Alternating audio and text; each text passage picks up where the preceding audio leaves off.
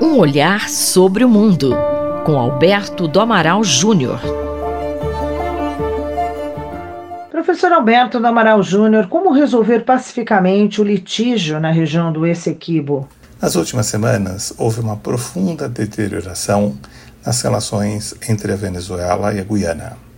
Esse fato ocorreu em virtude de o governo de Caracas retomar a reivindicação sobre o domínio da região de Essequibo. Compreende cerca de dois terços do território da Guiana, 160 mil quilômetros quadrados, uma região rica em petróleo, ouro, bauxita, diamante e cobre. Na verdade, o governo de Nicolás Maduro foi além e determinou um plebiscito no qual o povo venezuelano deveria optar se incluiria ou não esse quibo no mapa da Venezuela. Após o resultado do plebiscito, o mapa da Venezuela foi alterado.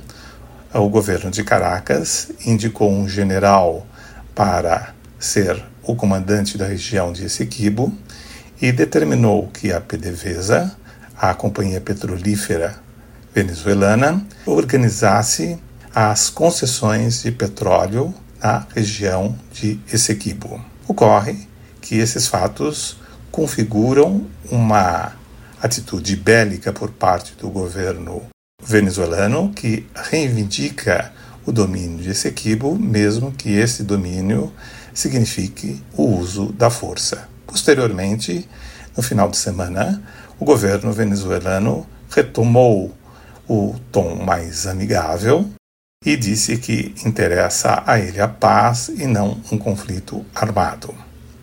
A postura da Guiana foi buscar apoio nos Estados Unidos e na comunidade britânica. Chegou, inclusive, a organizar exercícios conjuntos de natureza militar com o Comando Sul dos Estados Unidos. A reivindicação em torno de Essequibo nos leva ao século XIX e mais remotamente ao século XVII, ao período da colonização, quando a Espanha doou à Holanda aquela região, que posteriormente foi transferida à Inglaterra e se transformou na Guiana Inglesa. A Guiana, tal como nós a conhecemos hoje, tornou-se independente apenas em 1966. Em uma arbitragem de 1899 entre a Venezuela e a Inglaterra, a região de Essequibo foi atribuída à Guiana. A Venezuela contesta a legitimidade dessa arbitragem, dizendo que foi imparcial.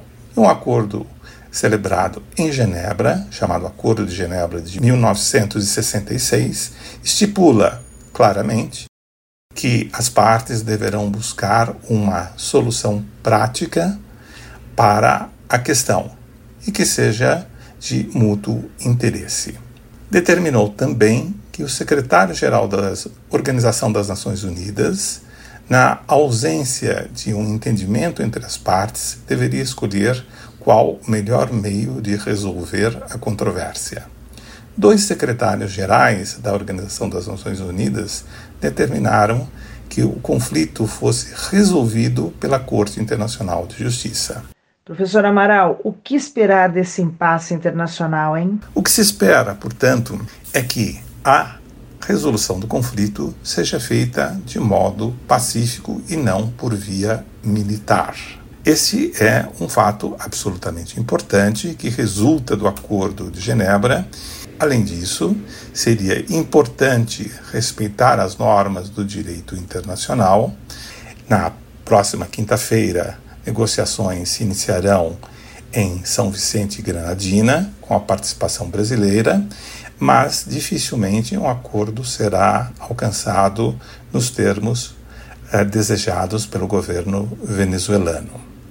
Portanto, não há nenhum interesse que o conflito seja resolvido pela via militar, que haja instalação de bases estrangeiras na América Latina, a necessidade de se ultrapassar o obstáculo da floresta tropical amazônica, é imperativo que não haja uma participação. Eu sou Sandra Capomatto, você ouviu o professor Alberto do Amaral Júnior. Um olhar sobre o mundo, com Alberto do Amaral Júnior.